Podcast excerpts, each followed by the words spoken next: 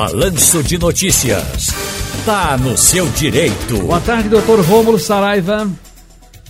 Boa tarde, Ciro. Boa tarde, público.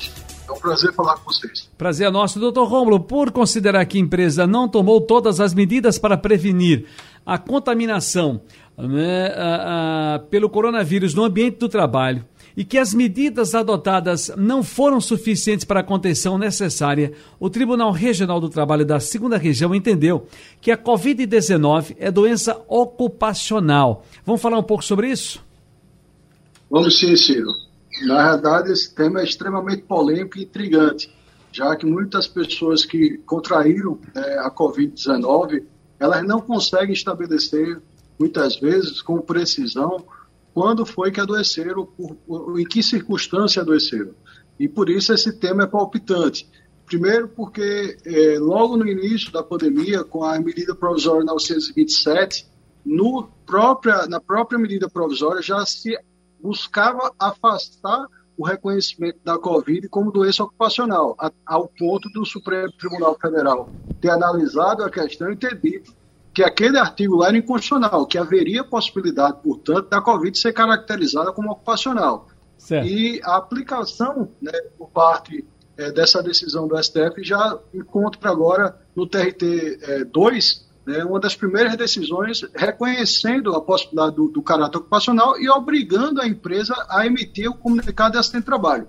Isso tem uma importância muito grande, Ciro, porque os trabalhadores que receberem um benefício por incapacidade, já de acordo com a reforma da Previdência, e se essa incapacidade, alguma sequela que a pessoa obteve por conta da Covid, isso pode gerar uma diferença financeira significativa. Só para você ter ideia, é, as, os benefícios por incapacidades que forem concedidos em função de doença do trabalho ou doença ocupacional, a média salarial é de 100% do salário do que a pessoa contribuiu ao INSS. Uhum. Se a empresa não emite a comunicação de acidente de trabalho, que faz justamente esse link da, do Covid-19 como uma doença ocupacional, o benefício previdenciário a ser concedido pelo INSS pode ter uma redução de 40%. A pessoa ganhar 60% apenas por não ter é, evidenciado que a doença Covid-19 foi por conta do ambiente de trabalho.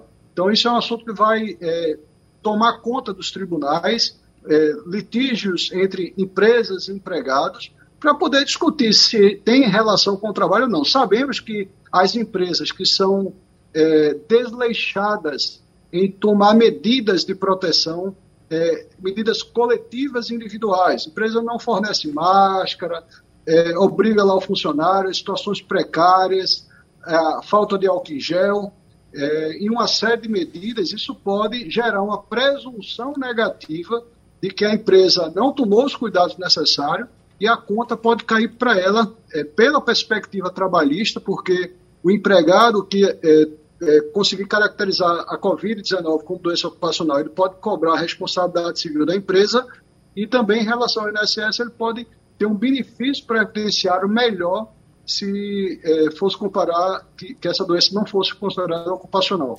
Deixa eu trazer aqui o Carlos Alberto Iburo, R6, ele tem pergunta no nosso WhatsApp. Carlos Alberto, muito boa tarde para você. Boa tarde, Ciro. Ô, Ciro, eu sou Carlos Alberto do R6 Iburo, né? Não perca um programa, né? Balanço de notícias. Ô Ciro, sobre a parcela né, do 13 terceiro, né? Dos aposentados que estava para é, antecipar uma parcela aí, mas uhum. não ouvi mais isso, né? Ainda acredito que ele tem essa, essa resposta, né? Para me passar. Boa tarde, obrigado. Obrigado, Carlos Alberto, pela audiência aí constante na Rádio Jornal. Doutor Rômulo Saraiva.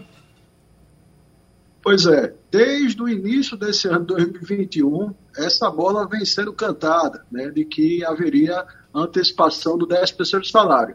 Então, passou janeiro, fevereiro, março, e a, a expectativa do aposentado pensionista para poder receber né, essa parcela, até porque interlocutores do governo vinham dizendo que, de fato, ia se repetir o que aconteceu em 2020, na ocasião que o governo antecipou a primeira e a segunda parcela do 13º salário em todo o Brasil.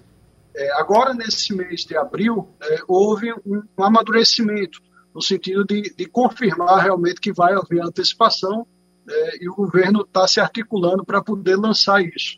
Né? Então, a, a folha do INSS está sendo, vamos dizer assim, organizada já para fazer o pagamento do 13º salário, é, conforme o governo havia prometido isso do ano. Perfeito. Dúvida agora do João Augusto da Iputinga. Alô, João, boa tarde para você. Boa tarde, Ciro. João Augusto da Iputinga. Eu gostaria de saber, eu sou funcionário público e tenho 22 anos de contribuição e 47 de idade. Eu sou deficiente visual total, cego total. Será que com 25 anos de contribuição e 50 de idade eu posso me, me aposentar ou eu tenho que esperar o tempo real para se aposentar? Obrigado. Um abraço para você, João. Doutor Rômulo.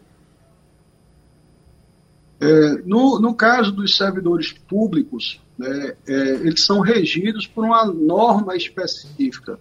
E aí precisaria verificar exatamente qual a vinculação jurídica, já que em relação ao regime próprio de previdência social, pode haver o, o, servidor público no âmbito da União, do Estado ou do município. Cada ente desse ele tem autonomia para fazer normas peculiares é, de acordo com a realidade local, inclusive. Então, a, norma do servidor público do município é, de Recife é diferente do município de São Paulo e assim vai. A, a legislação previdenciária, de forma geral, tem uma sensibilidade de autorizar que pessoas com portadoras é, de necessidades especiais, PCD, pessoas com deficiência, possam se jubilar mais cedo, justamente por conta da limitação profissional. É, no INSS, existe um regramento em que há a possibilidade de aferir o nível é, dessa deficiência para saber se é grave, moderada ou leve, e dependendo dessa, desse nível de deficiência, vai se aposentar mais cedo, se for comparar com os trabalhadores normais, é, mas há uma, uma, diferenciação dependendo da gravidade da doença. A recomendação é que você é, analise exatamente no seu regime previdenciário que você está vinculado, já que não foi dito, para saber a, a previsão de se aposentar mais cedo, já que há essa tolerância, de forma geral, na legislação previdenciária. Está no seu direito. Doutor Rômulo Saraiva, muito obrigado, um abraço para o senhor, felicidades. Agradeço, Ciro, uma boa tarde a todos.